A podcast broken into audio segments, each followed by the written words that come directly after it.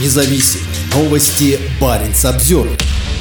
ФНР начинает трансграничные перелеты в Арктике. На самом севере Европы прямых трансграничных рейсов не было с 2018 года, когда банкротилась авиакомпания NextJet. Нынешней зимой ФНР будет летать два раза в неделю между Раваниями и Тромсе.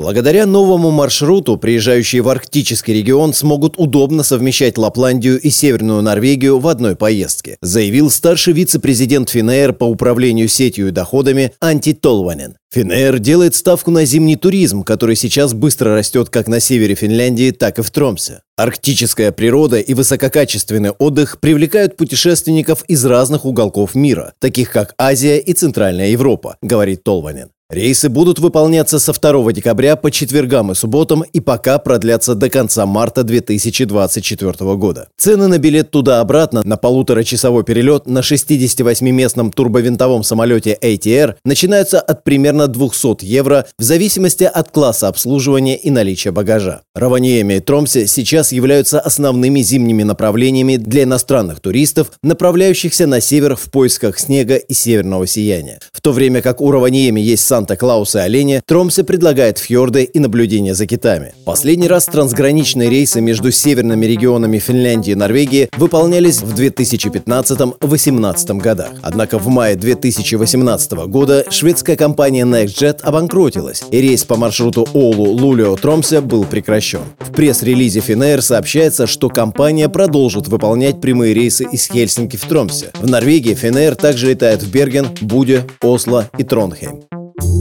Баренц обзервер